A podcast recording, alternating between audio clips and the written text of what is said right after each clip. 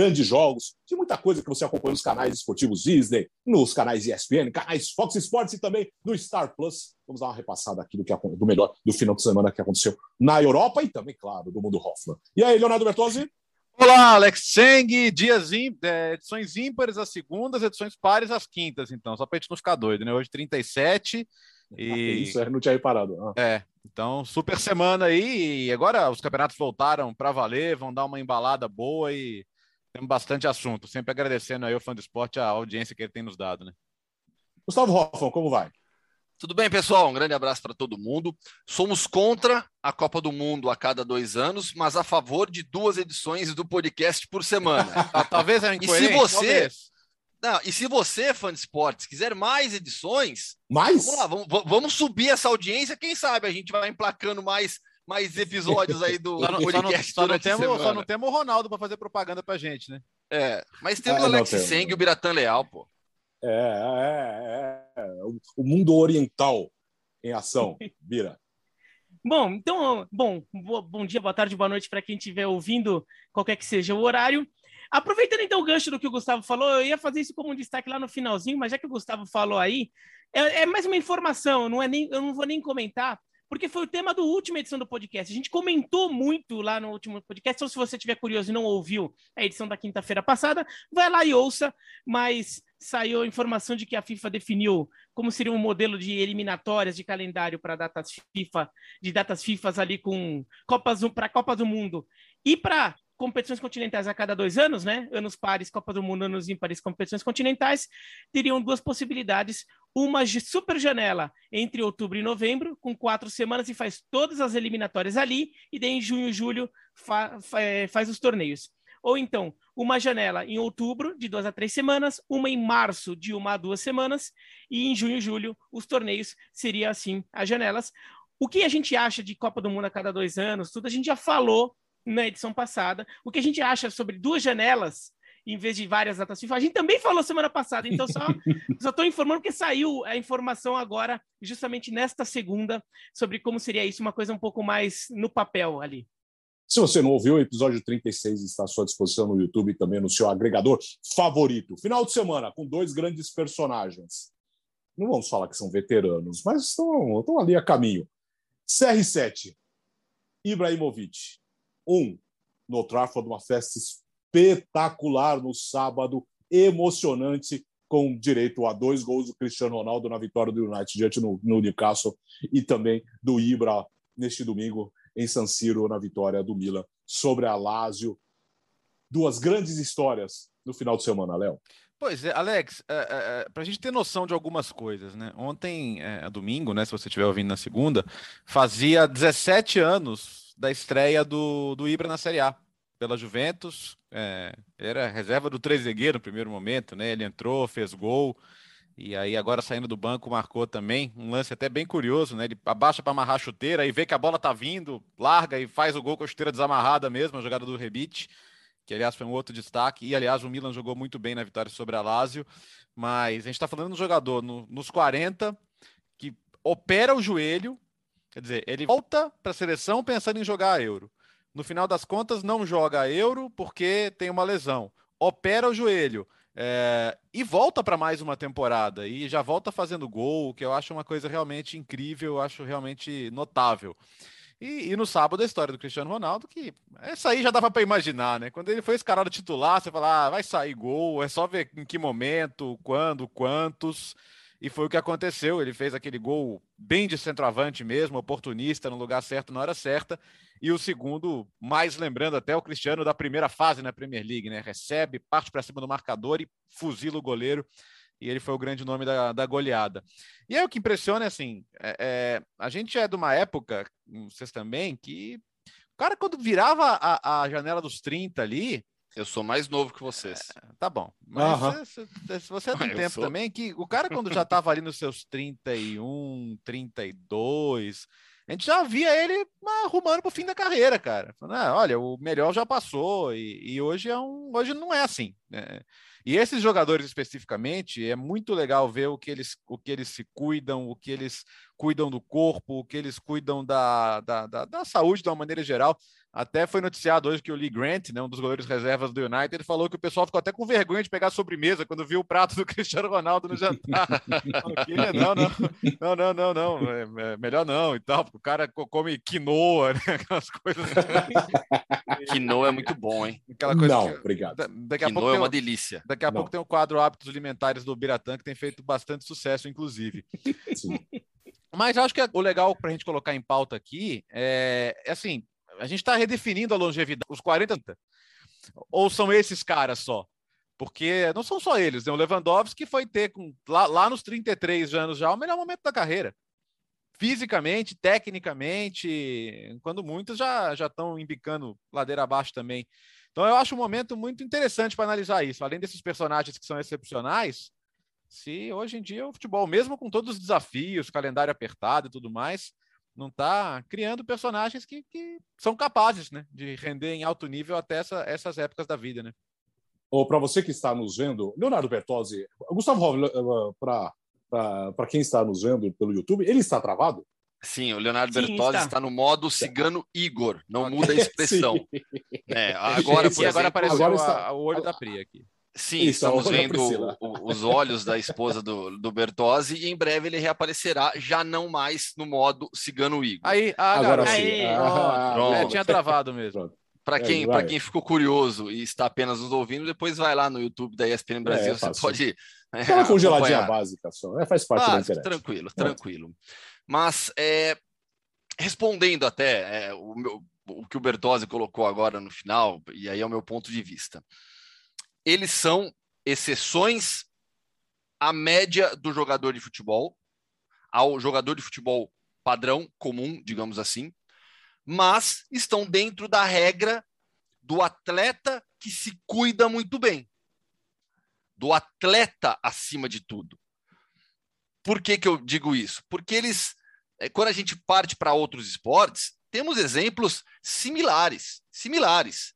Eu é, dou dois exemplos óbvios é, de atletas que são as referências nas suas modalidades: LeBron James no basquete, na NBA, e Tom Brady na NFL. São dois atletas que também já estariam em final de carreira, se olhássemos apenas pela idade, mas que mantêm um desempenho espetacular. O LeBron James se tornou um jogador mais completo depois dos 30 anos. O que acontece para mim e aí já voltando para o futebol, mas de certa maneira é uma análise que cabe em outros esportes também.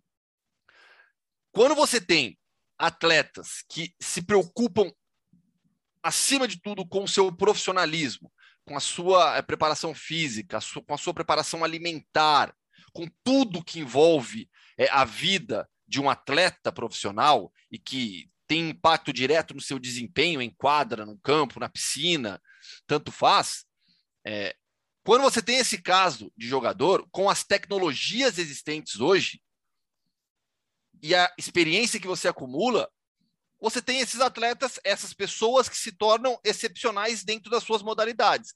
Não são a regra. Eu acho que não são a regra porque a gente ainda vê eles como pontos fora da curva. Não temos tantos, claro que a gente está falando de talento excepcional, mas não temos tantos casos assim de atletas veteranos de 36, 37, 38, 39, 40, 42, 43 anos, é, jogando em altíssimo nível. Até temos alguns que permanecem em atividade. Vamos olhar para o futebol brasileiro? Né? É outro nível, outra realidade. Mas a gente tem Fred jogando, a gente tem Nenê jogando, né? jogando Série A, jogando primeira divisão de Campeonato Brasileiro, mas não repetem o melhor desempenho da carreira. Quando a gente fala de LeBron James, de Tom Brady, de, de de, de Lewandowski, é, a gente de Cristiano Ronaldo mesmo, vai. A gente está falando de nível que, se não é o melhor, tá ali próximo. É, é, é uma oscilação pequena para baixo. Então, eles são, para mim, exceções à regra do jogador padrão, mas estão dentro da realidade de atletas excepcionais que se preocupam com a sua vida esportiva, com o seu desempenho e tem uma infinidade de tecnologias e tudo mais à disposição. E isso é um ponto importante porque, é, vai, só rapidinho, porque seria uma polêmica que enche o saco às vezes. É, não, quase sempre enche o saco. É, sobre aquela coisa de como seria o Pelé hoje, bababá, uhum. ah, porque na fase, na época do Pelé ninguém marcava, na época do Pelé, lá, na época do Pelé não existia medicina esportiva direito. Né? O conhecimento de medicina esportiva que se tinha na época era, era terrível e o jogador se arrebentava com muito mais frequência. E o Pelé, na época, ele é um cara que redefine é, o, o, o, potencial atlético, a, a, até a longevidade de um jogador de futebol. Ele, considerando o Cosmos, ele joga em até 37 anos, uma coisa que na época assim, ó, oh, né? Sim. Então, assim, o Pelé, ele era fisicamente um, um jogador que as pessoas falavam dele como a gente hoje fala do Cristiano Ronaldo. Olha que absurdo, o cara com essa idade ainda o que ele faz, o quanto ele corre, a força que ele ainda tem, né? É... E daí eu vou lembrar, quando o Bertazzi falou que jogador acima de 30 anos já é meio assim, o, o, Luciano do Vale criou aquela Copa do Mundo de Masters, né? O, o, ah, que era demais. Pelé, demais. A Copa é, Pelé, demais. que era o torneio de final domingo à noite, né? Jogava é, lá tinha... na região de Campinas. Era, era Vinhedo. Não, jogou né, muito. Não, não, jogou não, muito no Vinhedo era o Dente de Leite que jogava. É Dente de é, Leite. É, Dente de Leite. Isso, Dente de Leite do, é sábado de manhã, domingo os à campeonatos. Os campeonatos eram no é. Pacaembu, mas eles chegaram a botar o Beckenbauer para jogar a Copa Pelé no Canindé e no estádio da USP, da Universidade de São Paulo. Mas o, o quando foi que surgiu a Copa Pelé, não, era um torneio amistoso lá que o Luciano do Vale, o Júlio Mazé é, fizeram lá, organizaram no final dos anos 80, e a FIFA, ela quis depois tornar oficial. E a FIFA realizou uma edição oficial da, da Copa do Mundo de Masters. E o parâmetro era jogadores de 34 anos, 34 uhum. anos, que não jogassem em nenhum time de primeira ou segunda divisão nacional. Porque assim, se o cara tem 34 anos, mas está jogando um time de terceira divisão só para se manter nativa, tudo bem. Uhum. Esse podia jogar. 34 anos. Se a gente for montar uma Copa do Mundo de Masters com jogadores com mais de 34 anos, dá timaço. Porque Sim. dá muito jogador assim no, no, no topo ainda porque hoje o jogador dura mais do que ah, foi aí Foi aí que o Luciano largou, né, o Biratã? Porque aí tá, ele tava é. com os barrigudos lá, em, lá na, no, jogava na Itália e na Áustria essa, essa, Isso, essa última é. edição lá em 93. os barrigudos lá e os caras, e os europeus com, com os caras praticamente nativos ainda, né? O, o, Brasil foi com um jogador que jogou a Copa de 70, de 74, é. a Áustria foi com o goleiro, era o Lindenberger, que tinha sido goleiro da Copa de 90. Uhum. Três anos antes, ele era o titular da Áustria na Copa. é claro que o Brasil, o Brasil até chegou na semifinal, né? Mas claro que acabou perdendo. Então, para você ver como os jogadores duram mais. E aí a gente está falando assim, o Cristiano Ronaldo, o Ibrahimovic, alguns desses jogadores estão redefinindo. Na verdade, eu acho que o mais certo é eles já redefiniram e só agora a gente percebe. Uhum. Porque isso é uma coisa que é um processo longo. Eles não, eles não viraram grandes atletas de 30 e poucos anos a partir do momento em que eles chegaram a 30 e poucos anos e resolveram se tornar grandes atletas. Na verdade, eles viraram grandes atletas com 30 e poucos anos porque eles já eram grandes atletas com 21, com 22, com 23. E isso vai carregando, vai carregando, vai carregando. Olha que eu tô. Ó, quem tá olhando aqui no vídeo tá falando que você tá vendo que eu tô. É, que é uma pessoa que não se enquadra nisso, né, que tá falando, mas reconhecendo. Eu, com meus 43 anos, além de eu estar tá pagando pelas besteiras que eu, que, eu, que eu como hoje, eu pago pelas besteiras que comi com 17, com 18, com 25. Né? É... Então, os atletas, na verdade, eles estão redefinindo já há muito tempo e agora que a gente percebe. Agora que a gente percebe por quê? Porque agora que a gente vê o efeito disso tudo. Um efeito não só de uma evolução de medicina esportiva, mas um efeito de, de, de um aumento de conhecimento do próprio atleta sobre o seu corpo, do, dos departamentos médicos sobre o corpo dos atletas, preparadores físicos pessoais que esses atletas têm, alimentação, tudo isso a gente vê agora. E talvez, a gente nem saiba ainda, mas talvez um Haaland, um Mbappé e Sim. a geração deles aí esteja já redefinindo o que vai ser daqui 15 anos, uhum. daqui 20 anos, só que a gente ainda não percebe. Né, porque a gente só vai perceber quando isso se mostrar lá na frente. Quer dizer, talvez, de repente... ele, talvez eles joguem até os 40 e já não seja algo surpreendente. Né? Exatamente. Ah, exato. Não, é. talvez aí nesse caso eles deixem de ser a exceção uhum. para Isso. se tornarem Sim. o padrão. Hoje, é. como eu disse para mim, eles são ainda uma exceção. Não, não, não, eles esse universo, né? É, então eles são exceção porque assim, eu acho que eles redefiniram isso. Só que a partir de agora, o, os jogadores de 24, 25, 26, 27, vão, vão, que já estão acompanhando isso, ou vou começar a acompanhar a partir de agora, talvez eles cheguem aos 36, 37, uhum tornando isso comum. E talvez os de 20, 18, 20, 21 de hoje criem um novo patamar lá na frente. É, então a gente vai saber isso só, isso porque o futebol hoje é muito mais físico do que era. Então é impressionante o que esses caras fazem. E olha aqui, cada um com sua receita, né? O, o Ibrahimovic, por exemplo, é um jogador que tem um histórico de lesões mais constantes do que o Cristiano Ronaldo, por exemplo. É, o Cristiano Ronaldo é aquele cara que é saradão, saradão não, não é bem o termo, mas ele é um cara seco saradão. de gordura. Não, Saradão. ele não é sarado, vai. Mas ele é um cara seco de gordura. Porque ele não é. O Saradão parece muito musculoso ali, né? Aquele cara, ele não é muito isso. Mas ele é um cara que parece que não tem gordura no corpo, zero de taxa de gordura né, no corpo, né? O Ibrahimovic já nem tem tanto por aí. Mas o Ibrahimovic, ele também mudou um pouco o estilo de jogo, ele se adaptou de outras formas e continua sendo um jogador relevante em nível europeu. Aliás, deixou, tem uma coisa, esse, tem muitos deles, tem preparadores diferentes da, que a gente estava falando da época da, uh, em outras épocas. Hoje os caras têm é, equipe própria, né? Para cuidar. Tem. preparador físico é, personal, tem tudo. Tem um, e, mas, e isso própria, é comum, Alex.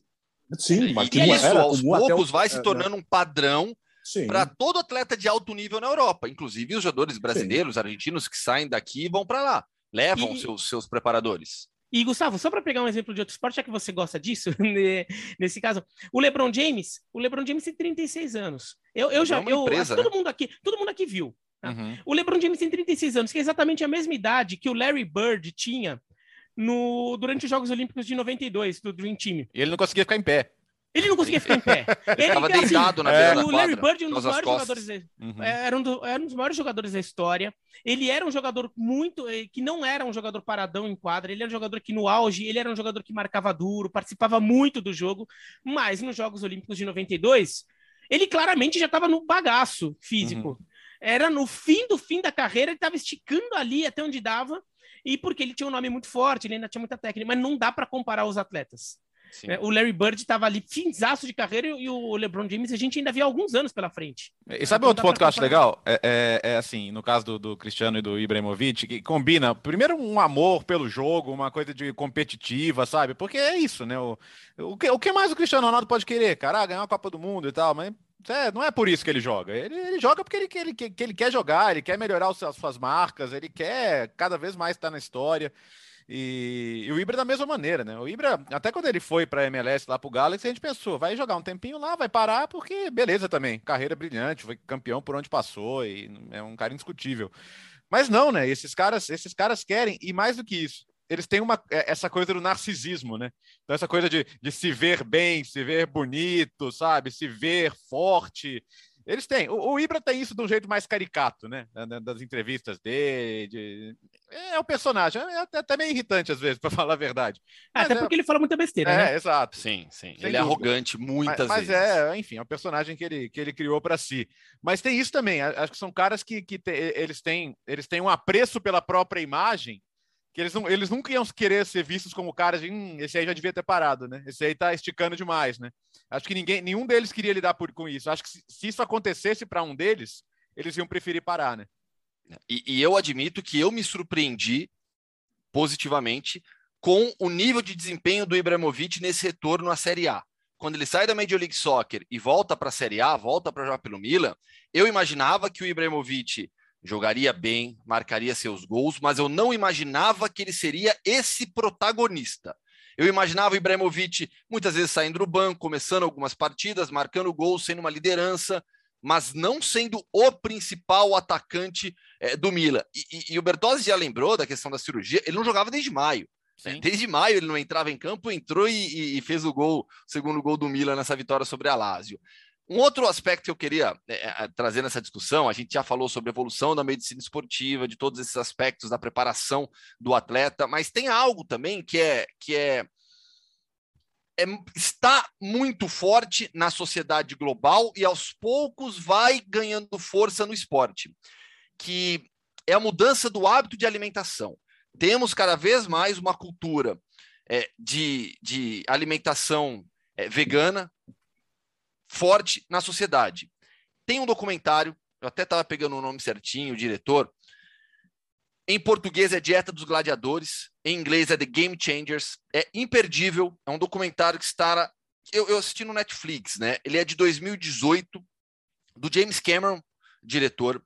Ele mostra os impactos positivos da alimentação vegana no esporte de alto desempenho vários atletas de várias modalidades são veganos e alteraram a sua alimentação, mudaram o seu hábito de alimentar e se tornaram veganos por muito por conta desse, desse, desse aumento do desempenho esportivo. Então é algo que agora quem está ouvindo pode falar: ah, são poucas pessoas. Estamos vivendo essa transformação, estamos vivendo essa mudança. Então, aquilo que o Bira falou agora há pouco, é, esses jovens atletas de agora talvez se tornem o padrão daqui 10, 15 anos, jogando já com 36, 37 em alto nível. É, talvez daqui 15, 20, 30 anos, crianças hoje que vão se tornar atletas e que serão veganos ou veganas, né, terão um desempenho físico ainda melhor, maior, por conta de tudo que está sendo descoberto. Tudo é muito novo. Então, eu queria trazer esse documentário, fica essa dica também. É um, é um, é um documentário imperdível, imperdível, vale muito a pena e é algo que mexe com a sua cabeça. É, garanto e... para garanto todo mundo que assistir esse filme, esse documentário é. mexe com a sua cabeça. Tá? Mexeu com a sua, sai... Gustavo? Mexeu, mexeu. Mexeu. Você sai um churrasqueiro nato? Eu, não, então, é, não, eu, eu, eu sou, eu sou um pouco, um pouco não, acho que eu sou bastante hipócrita em relação ao consumo de carne, tá? No meu dia a dia, eu como pouca carne, pouca carne. Eu não sou de segunda a sexta alimentação que a gente faz aqui em casa. Eu como carne vermelha pouquíssima, mais carne branca, peixe e frango. E aí, Mas eu adoro churrasco no final de semana. nunca vai poder comer na sua casa.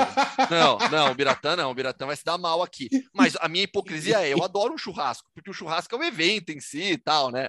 Mas, enfim, a gente tem... A Martina, minha filha, a Martina, ela não gosta de carne.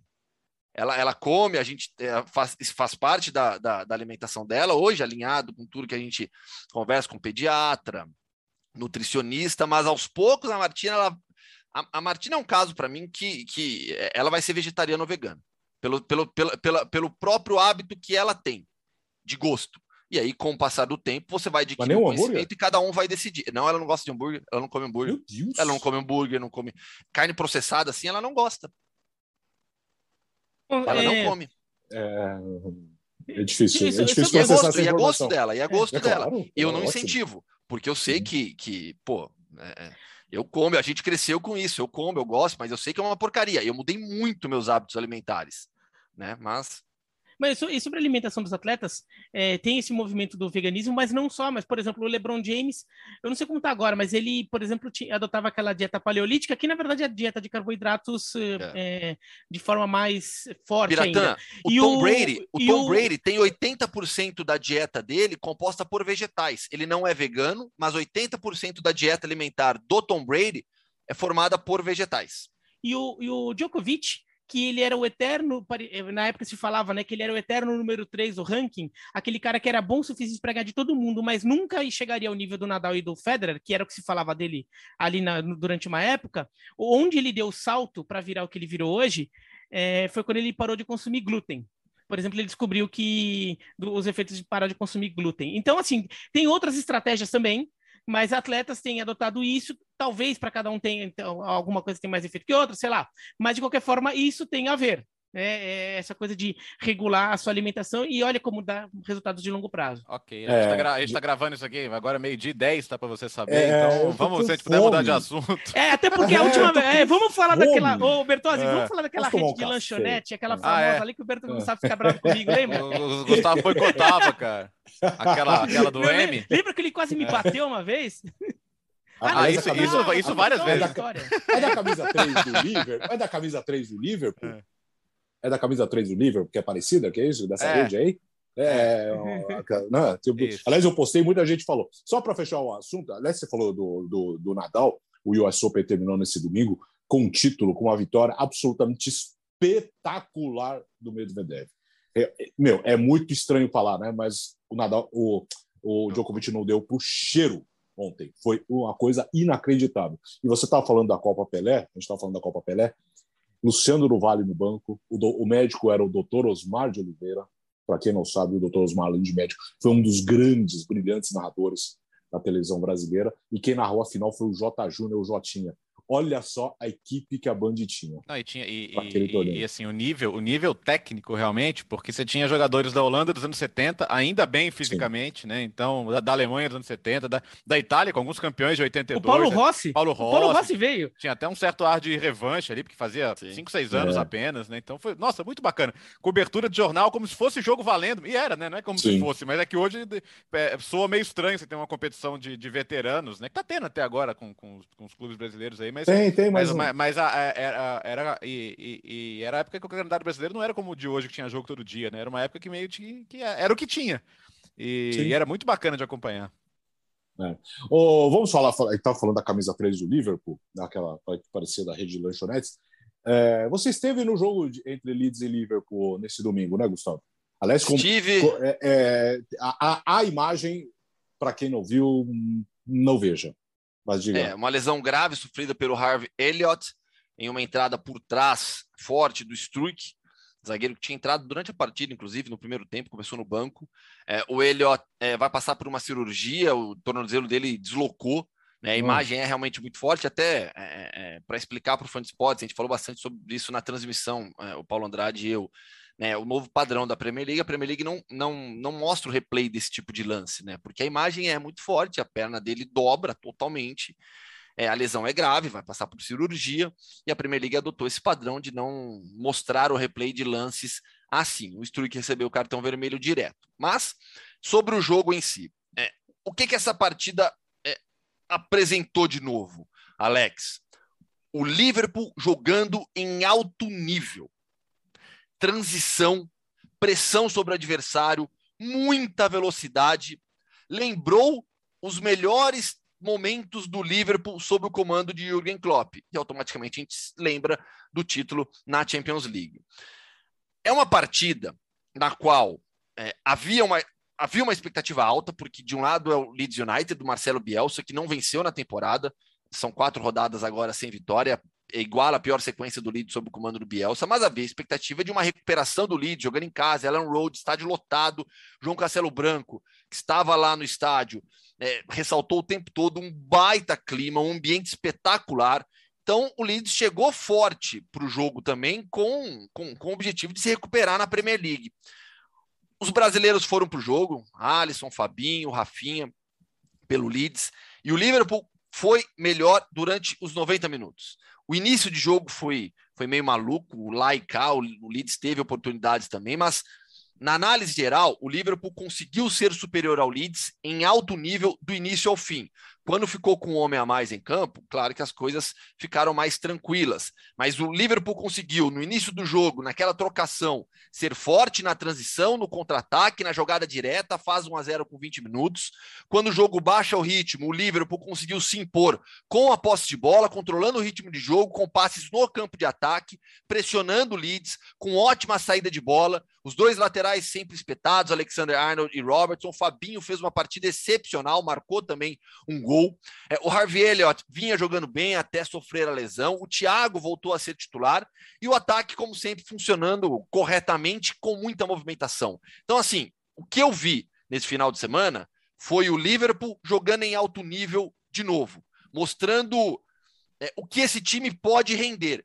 E para brigar por título, em uma Premier League que tem United cada vez mais forte, Chelsea a mesma coisa, o City permanecendo em um altíssimo nível. Para você brigar com esses três, o Liverpool vai precisar de mais regularidade nesse altíssimo nível que apresentou no final de semana. E torcer para não ter tantas lesões dessa vez, né? Esse é outro ponto que a temporada passada acabou sendo muito pesada. A gente já está falando da, da, lesão do Elliott, mas tudo bem, é um garoto que tinha, tem muito potencial, mas talvez não seja esse tipo de lesão que eu estou falando. Mas a gente tem que falar do Salah, né, cara? Porque sem gols em Premier League e, e, e assim, muita gente desconfiou dele por muito tempo, né? Quando ele chegou, mesmo vindo de um ótimo trabalho na Itália, ah, mas a Premier League é diferente e tal, ele arrebentou. Aí, ah, mas é, jogar one season wonder, jogador de uma temporada, e ele repetiu. Uhum. E ele fez de novo. E ele já tem 100 gols em Premier League e só quatro jogadores, né? Só Harry Kane, Agüero, Shearer e Henry na história chegaram a 100 gols mais rápido que ele. Então, temos que destacar e, e esse é o aspecto que eu acho que pode, pode ser um problema, problemaço para o Liverpool. Copa Africana em janeiro. E aí é Salah e Mané fora, e esse é o momento. Tudo bem que outros vão sofrer também, mas talvez em, em, posições menos difíceis de substituir, por exemplo, o City com, com o Mares, e, e para citar um exemplo, mas é, nesse caso específico, eu acho que vai ser um problemão, né? E, e, aí não tem o que fazer. Não, não, não tem essa, essa coisa de vou liberar, não vou liberar. O uhum. próprio jogador vai, ele gosta de ir, quer ir, vai, né?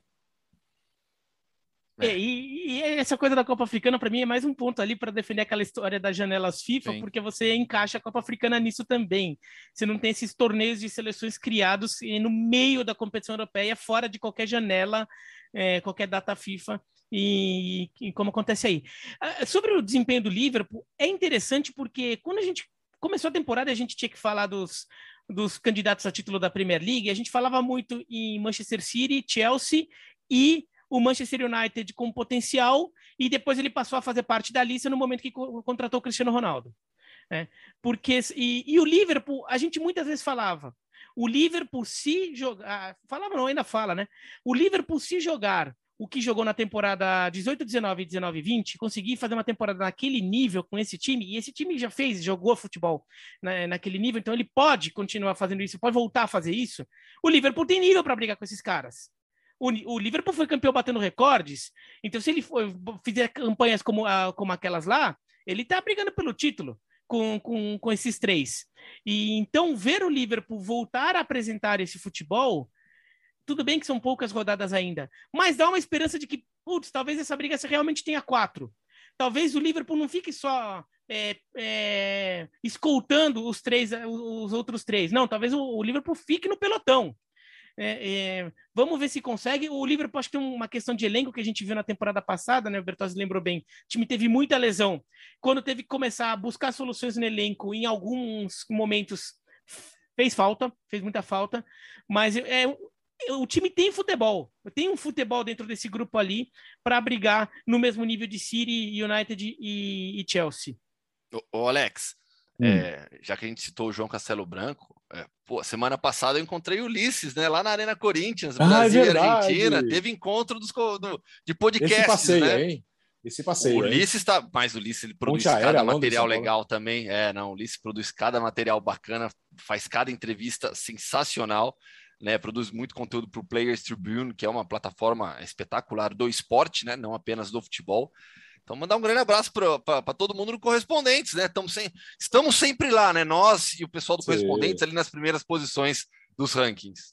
Essa semana, Correspondentes Prêmio é mais uma edição com João Castelo Branco, Renato Senise, Nathalie Gedra e Ulisses Neto, mais um podcast que você pode acompanhar nos canais esportivos Dizem. A Premier League, esse, essa temporada promete ser mais uma espetacular.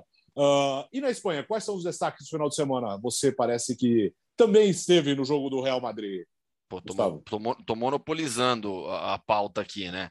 Mas é, é. Foi, foi, foi um Real Madrid de extremos, né? No primeiro tempo, os piores 45 minutos do Real Madrid em La Liga nessa temporada, afirmo com segurança. E no segundo tempo, os melhores 45 minutos do Real Madrid em La Liga. Então foi um jogo de, de extremos muito distantes né, do Real Madrid em 90 minutos. Carlo Ancelotti mudou o time, armou no 4-4-2, ele deixou de lado o 4-3-3, montou a equipe no 4-4-2 para ter o Eden Hazard jogando como segundo atacante ao lado do Karim Benzema. E aí ele jogou o Federico Valverde para a segunda linha pela direita. O Valverde ele é, é um jogador de muita força física, né? Ele faz muito bem o corredor, né? O vai e volta, ele ele consegue te dar o apoio e ajudar na recomposição defensiva. E o Vinícius, pelo lado esquerdo, tendo Modric e Casemiro jogando por dentro. A defesa, mais uma vez, foi um problema. O primeiro tempo foi um desastre defensivo do Real Madrid. Não teve o Alaba, que, que se machucou. Segue sem o Mendy. O Marcelo pelas decisões do Carlo Ancelotti. Hoje é o terceiro lateral esquerdo, porque o Miguel Gutierrez começou jogando, o Miguel já vinha é, sendo, a primeira, sendo a opção à frente do Marcelo na temporada passada, começou jogando, e assim como o Nacho fez a, fez a dupla de zaga com o Militão e tinha o Carvajal. Esse lado esquerdo da defesa foi muito mal, tanto o Nacho como, como o Miguel. E foi um Real Madrid no primeiro tempo desorganizado, sem compactação, distante. E o Celta no 4 Tapia 3-2 do Tchatcho Kudê, inteligente demais, explorando os espaços deixados pelo Real Madrid, aproveitando os erros cometidos pelo Real Madrid e o Celta venceu o primeiro tempo por 2 a 1. No intervalo, o Ancelotti ele corrige essa compactação, o Real Madrid volta diferente, sem mudar as peças. E aí se impõe sobre o Celta de uma maneira avassaladora, subindo a marcação com compactação, com a linha de defesa mais alta. O Celta não conseguiu criar na segunda etapa. Karim Benzema, sublime, hat-trick. Na temporada já tem cinco gols e quatro assistências, participou diretamente de nove dos 13 gols do Real Madrid. Vinícius Júnior, quatro gols na temporada. O gol que ele marcou agora contra o Celta, de novo, gol de tranquilidade, frieza dentro da grande área, cara a cara com o goleiro, tocando no canto. A evolução do Vinícius é incrível. E como é bom. Assim, eu, eu fiquei, eu fico feliz com grandes atuações do Vinícius, porque a gente falou aqui já, o Bertozzi já abordou essa questão muito bem nas últimas uhum. semanas, sabe? É, é inexplicável até a página 2 o, o, o, a raiva que existe de muitos brasileiros em relação ao Vinícius, né? É, é, é, triste. E eu fico muito feliz quando eu vejo o Vinícius jogando bem, evoluindo, crescendo, ganhando experiência. É titular do Real Madrid hoje, uma equipe que vai seguir em evolução e vai brigar, vai brigar pelo título de La Liga. É legal, e jogo Gustavo? que marcou o retorno ao Santiago Bernabéu, né, Bertozzi? Depois de 560 dias. Sim, aliás, está ficando muito bonito. O... o que é legal aqui é que você nem precisa vasculhar, voltar no tempo, procurar, rebater o que falavam do Vinícius.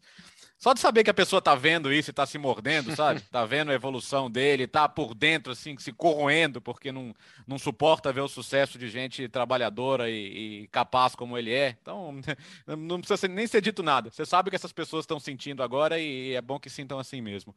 E é legal, porque assim, teve aquela história do, do, do ah, porque vazou aquele vídeo do Benzema falando para não passar a bola e tal. As pessoas parecem que não têm nenhuma noção que vestiários de futebol, no geral, são assim, que essas conversas são normais e que isso acontece.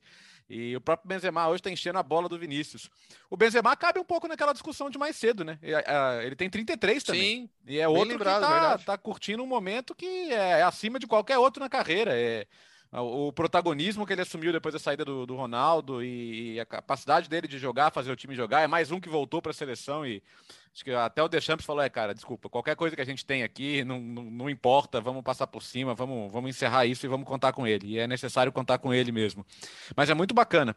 E é legal, assim, a gente, a gente falava no começo da temporada, não descartem o Real Madrid, né? Porque de repente veio um papo de que não, agora o Atlético vai dominar e tá calma. Tudo bem que o Atlético é osso duro, né, cara? Ah, consegue um gol contra do Vila Real aos 50 do segundo tempo, consegue ganhar com o Lemar aos, aos 54 do segundo tempo. É é, tcholismo puro ali. Vai brigar, claro que vai brigar, mas não se descarta um Real Madrid, nunca, né? O, o gol do Lemar da vitória do Atlético foi marcado aos 98 minutos e 55 segundos. Segundo o Mr. Chip, é o gol de vitória mais tardio na história de La Liga. E, e o Atlético de Madrid começou a impressionar muito no papel, porque já era um time bom na temporada passada, foi campeão, é, tem o Soares, aí vai lá e acrescenta o Griezmann no time, e você fica uma sensação de que, bom, Real Madrid não contratou, vai, contratou a Alaba, mas não contratou um super estrela, não conseguiu o Mbappé. O, o, Barcelona perdeu o Messi e perdeu o Griezmann para o próprio Atlético de Madrid. É, então ficou uma coisa do Atlético de Madrid, está é, com um elenco mais forte. É, e de fato o Atlético no papel ainda chama muita atenção, mas eu acho que o Real está mais perto, o Ancelotti vai estar mais perto de, de entender o, como, como é o, a, o melhor jeito de montar esse Real Madrid do que o, o Simeone com esse Atlético. Porque o Simeone também ia ter, para encaixar um Griezmann lá, que era uma oportunidade de mercado muito boa, mas não é uma coisa tão simples assim. Ele mudou é. taticamente, né? É, exatamente. Então o time tem que mudar. Por exemplo, tá jogando com, com Griezmann, jogou com Griezmann, Correia e Soares agora, né? Foi. Mas não estava conseguindo produzir tanto que estava perdendo o jogo. A virada vem quando o Soares já tinha saído, tudo. Não estou falando que, que virou só por causa porque o Soares saiu, não estou falando isso. Estou falando que com o, a formação que o Simeone até considerou ideal, a coisa não desenrolou tanto. Por quê? Porque ele ainda está descobrindo esse time. Como é a melhor forma de fazer esses jogadores interagirem? Como é a melhor forma. É, será que também é. Às vezes a melhor forma ofensiva não é a melhor forma defensiva. É, às vezes a sua marcação de saída de bola no adversário ah, perde eficiência. Então ele tem que descobrir o posicionamento desses jogadores, se vai jogar com três atacantes, vai jogar com dois. Tem muita coisa acho que o Atlético ainda está tentando descobrir. O Real, acho que o Ancelotti ainda está mexendo no time, claro, acabou de chegar, mas acho que ele já tem uma ideia maior do como vai ficar quando todo mundo estiver bem, quando eh, todo mundo estiver disponível, quando. Na, na, cenário ideal, qual que é o Real Madrid? Acho que o Ancelotti tem mais na cabeça do que o Simeone. E o Camavinga estreou também, né? A gente acabou nem citando. O Camavinga entrou em campo, poucos minutos depois fez o gol logo na estreia, uma promessa do Real Madrid. O, o, o Simeone mudou do 3-5-2 para o 3-4-3, é uma variação que ele já usava na temporada passada, todo mundo achava que sobraria para o Correia, só que o início de temporada do Correia é excelente, não dava para tirar o Correia do time. E aí ele tirou o Lemar e realmente causou esse desequilíbrio que o, que o Biratan citou. Depois ele muda durante a partida, mas vai ter que realmente achar o time agora com o Griezmann. O Real Madrid venceu o Celta de Vigo e o Atlético Madrid virou para cima do Espanhol. Uh, dá tempo de falar rapidinho do Valência, Léo? Ah, não, o que impressiona do Valência é, é, é, que os times do Pepe Bordalás nunca foram, especialmente o Getafe, né, que ele teve grandes resultados, mas nunca por, por um super futebol ofensivo ou por produzir muitos gols. E o Valência esse fim de semana meteu quatro no Sassuna, tem nove gols em quatro jogos, ou seja, Time uma média muito boa. Vez. Sim, tem o segundo melhor ataque do campeonato nesse momento e tá, com, com, tá no bolo dos 10 pontos, né? Não acho que vá durar como candidato ao título, mas, poxa, é... e assim, num ambiente complicado, de uma torcida que odeia o dono do time e tal, mas vai encaixando bem. Conseguiu, conseguiu achar boas peças. O próprio Alderete, zagueiro que fez gol, hoje é um, jogador já afirmado no time, veio da Bundesliga e, está muito bem. Vale ficar de olho. Cara, o Valência, o Valência é um time muito importante da história do futebol espanhol, pelos títulos que tem, pela região que representa, pela torcida e não pode ser tão maltratado quanto foi nos últimos anos, né? Então, tá um começo bonitinho do Bordalás, tá legal de ver e, e com um estilo até diferente do que a gente imaginava, né? É, rapidinho, eu até comentei o jogo do Valência contra o Sassuolo nesse fim de semana, e a gente comentou aqui, né, no podcast, numa edição prévia de La Liga, alguma coisa assim, que o Bordalás podia ser uma boa pedida para o Valência, porque o Valência era um time com pouco investimento e que tecnicamente tinha tido uma queda, e de repente um técnico com outro estilo é, encaixasse melhor com o que esse time pudesse oferecer. E neste começo de temporada é, tem se mostrado isso. É um time que não tem, não, não é porque o Valência tem feito gol que, ah, não, é o time espanhol, então volta a ser aquele estilo que tem sido predominante na Espanha, toque de bola. Não, é um time mais direto também. É, é um time, mas é um time que realmente tem, não tem tido muito medo de, quando pega a bola, não vamos sim, não vamos. É, é um time que, que vai para cima marcou é, em cima, marcou alto contra, contra o Sassuna. Foi o momento que define o jogo, né? Ficou um a um no primeiro tempo, daí no começo do segundo tempo que matou o jogo. Então, é, tem funcionado bem esse começo de Valência com o Bordalás, mas a, o resto agora, as próximas rodadas é, é Real, acho que nessa hora. Real Madrid, Real Madrid Valência Real Madrid. Não, é. é, então, é Real Madrid, Sevilha e Atlético Bilbao.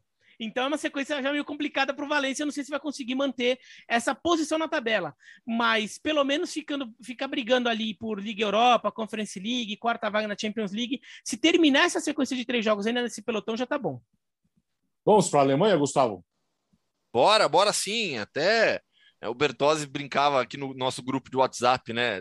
O Jesse March não vai, não vai comemorar o Natal pelo Eita. jeito, desse jeito lá, na, lá em Leipzig mas não é a cultura do clube, né? O Leipzig começa muito mal a temporada da Bundesliga, quatro rodadas, uma vitória e três derrotas, foi goleado pelo Bayern no final de semana, reencontro de Julian Nagelsmann com, com a torcida do Leipzig, reencontro também do Pamecano, que foi titular, e do Sabitzer, que saiu do banco de reservas com seus ex-companheiros, uma goleada é, tranquila, uma vitória é, tranquila do Bayern, que foi superior ao Leipzig do início ao fim o que acontece com o Leipzig?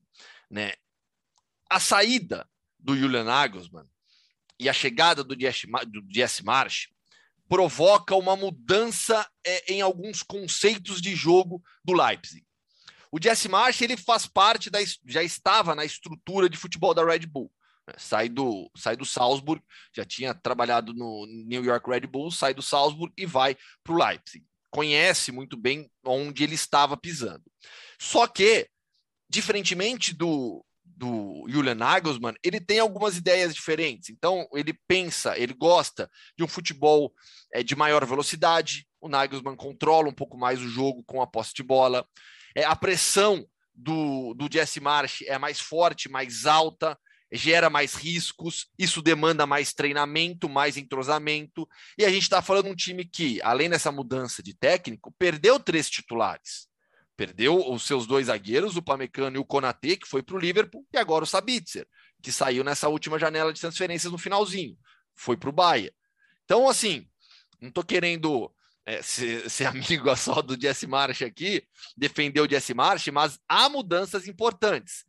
É, o começo é ruim. Nesse final de semana pegou o melhor time da Alemanha, tomou uma sapatada, 4 a 1 mas é, dentro da cultura da Red Bull, eles conhecem muito bem o Jesse March e não vai, eu acredito, pelo menos, não vai ter nenhuma surpresa em relação a troca de técnico, demissão, nada disso.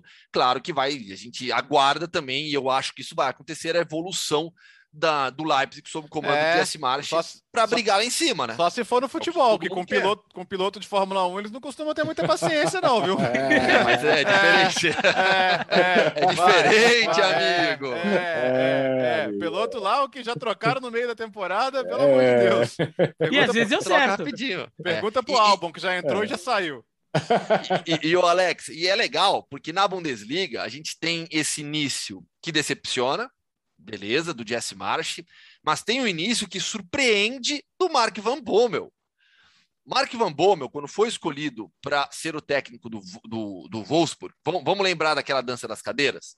O Oliver Glasner, que era técnico do Wolfsburg, levou o time para Champions, saiu, foi para o Frankfurt, que perdeu o Ad Ruther, que foi para o Gladbach, que perdeu o Marco Rose, que foi para o Dortmund. Essa foi um, um, pouco da dança das cadeiras, porque teve ainda o Nagelsmann, que saiu do Leipzig e foi para o Bayern. Então, foram muitas trocas de técnicos. O Wolfsburg, quando escolhe o Mark Van Bommel, ele surpreende demais.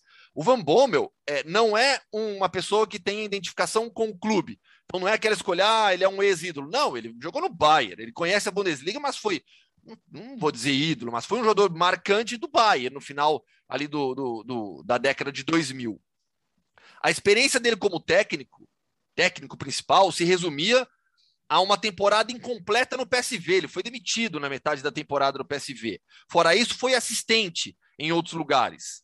Então, assim, a escolha do Van Bommel foi surpreendente e esse começo é muito bom. O Wolfsburg foi bem no mercado de transferências. Isso é legal citar, né? Que a gente sempre fala das grandes transferências. O Wolfsburg conseguiu manter a sua base da temporada passada, principalmente o Weghorst, centroavante holandês, que vem marcando muitos gols, fez o segundo contra o Greuther Fürth nesse final de semana mas contratou o Waldschmidt, Luca Waldschmidt, trouxe de volta para a Alemanha, do Benfica, o Nimetia, que foi buscar no Manchester City, jogador de base da Alemanha, tirou o Luque Bacchio do Hertha Berlim. O Hertha Berlim foi espalhando seus jogadores, né? Lá não davam certo, os outros clubes vão funcionando muito bem. Né? O, o, o Matheus Cunha é outro caso também. O Hertha Berlim perdeu todo mundo. Então, o, o Wolfsburg foi muito bem no mercado, até porque tem Champions League, precisava reforçar. Mas esse início de temporada do Van Bommel é realmente surpreendente. E, e o Van Bommel... Ele fez, ele fez uma besteira, né, o Biratã? Ele, ele, ele fez a sexta substituição na Copa da Alemanha e eliminou o time, mas foi perdoado, né? mas o, o Van Bommel, ele ainda, é, pelo menos nesse início de trabalho, mostra um Wolfsburg com características parecidas com o que o time tinha. É, joga no campeonato, talvez, de futebol mais ofensivo da, das grandes ligas da Europa, talvez ali o italiano já pau a pau com. É, é verdade, italiano, tá? Para quem não sabe, o italiano está bem ofensivo é, nos últimos tempos. Mas o, o Wolfsburg já era na temporada passada. É, um time mais econômico, um time que valorizava a defesa, um time que tomava pouco, não fazia tanto, mas tomava pouco gol, né? Era um time de futebol um pouco mais seco. E esse início do time do Van Bommel está sendo assim também. É, um time que, né, por pô, enquanto. É, 100% na Bundesliga, mas também é, poucos gols e é, tanto feitos quanto sofridos, né? É um time que não faz muito, mas toma menos ainda, né? E de, de alguma forma isso é interessante porque ele manteve um pouco uma linha que já do, do que o time já tinha, até para fazer uma transição, né? De um time que era competitivo, conseguiu uma boa campanha na Bundesliga, é, chegar lá querer mexer demais, tudo poderia ser um problema. Então o Van Bommel vai fazendo uma transição interessante nesse início de temporada. Alex, uh, mandar um abraço foi. pro Paulo Otávio, né? Tá, te, tá, oh, tá encerrando a sua recuperação lá. Em breve é estará de volta aos campos pelo Wolfsburg. E pela gentileza também dos presentes. Sempre. é sempre. Gostamos. É, é, é gostamos, gostamos. Uh, ah, para onde vamos agora? Vamos rodar a vinheta, é isso, Léo? Vamos lá, estamos de volta com ele, o Mundo Hoffman! Vamos para a Armênia, então. Lembra, Ué, fã de esportes? A, a Armênia, até, é, é, vocês são do tempo da rainha da sucata? Dona Armênia, Dona Armênia. Sim, Dona lógico, Dona Armênia. Dona Armênia, Araci Balabanian. E as que tem origem armênia mesmo, né? É, sim. O sobrenome dela, né? Só para constar. O fã de esportes vai se lembrar que algumas semanas é, foi naquele episódio da Conference League. Né, a gente é, é, falando sobre as curiosidades da competição, o Biratan lembrou do Alas Kert, né, que tem uma história diferente, uma história única. E nesse final de semana, é, mais especificamente nessa segunda de manhã, eu assisti o jogo hoje de manhã. O jogo foi no sábado, assisti hoje de manhã. É, Alashkert, Ararat e Erevan jogaram pela sexta rodada do campeonato armênio. Foi o voto do fã de esportes lá no Twitter. É, o relato do jogo e um pouco de toda essa história que eu vou contar tá lá no meu blog, também no espn.com.br. Em campo, vitória do, do Ararat e Erevan por 3 a 2 É um dos grandes clássicos do país, Ararat e Erevan e Alashkert.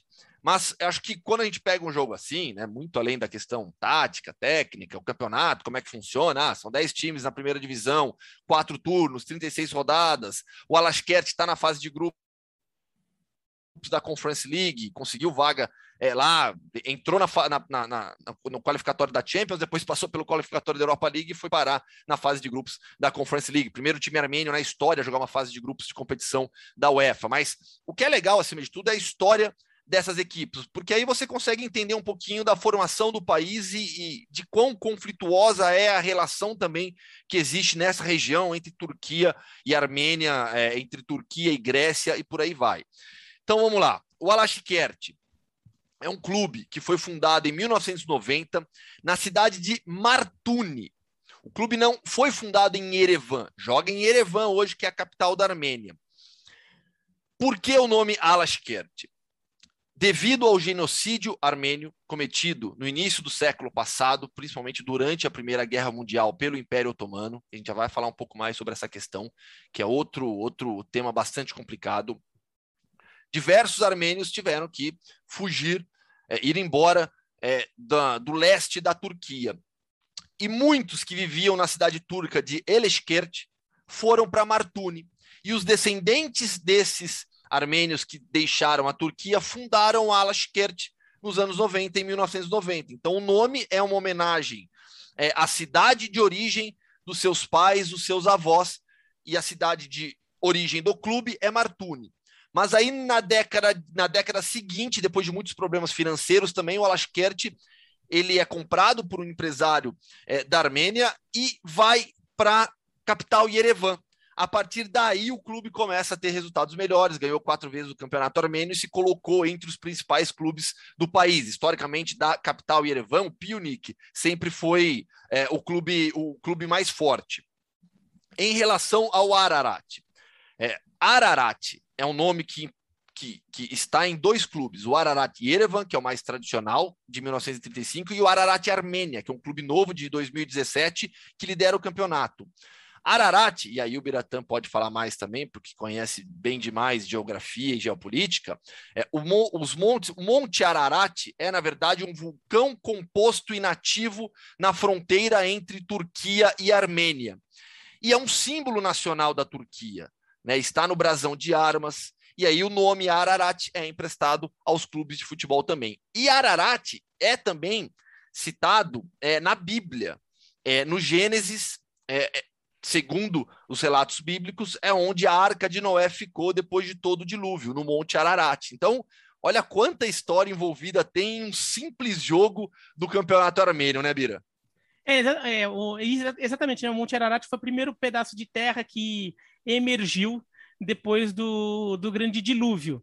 Então, por isso ele tem um, um valor simbólico muito grande no, no, no cristianismo.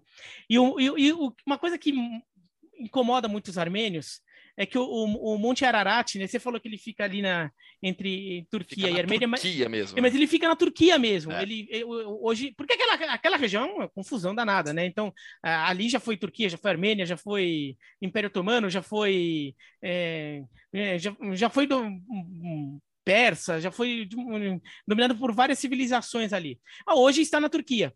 Mas da Armênia você consegue ver né? De Erevan, é, né? De Erevan, de Erevan. Você está na capital da Armênia, você consegue ver o Monte Ararat. Então é muito incômodo também para os armênios é, terem um símbolo nacional né, que e, e, a Armênia é um país cristão. A, a, Turquia não, mas a Armênia é. A Armênia é um país cristão, de uma, inclusive, de uma das correntes mais tradicionais do, do cristianismo, né, que é o, o ortodoxo armênio.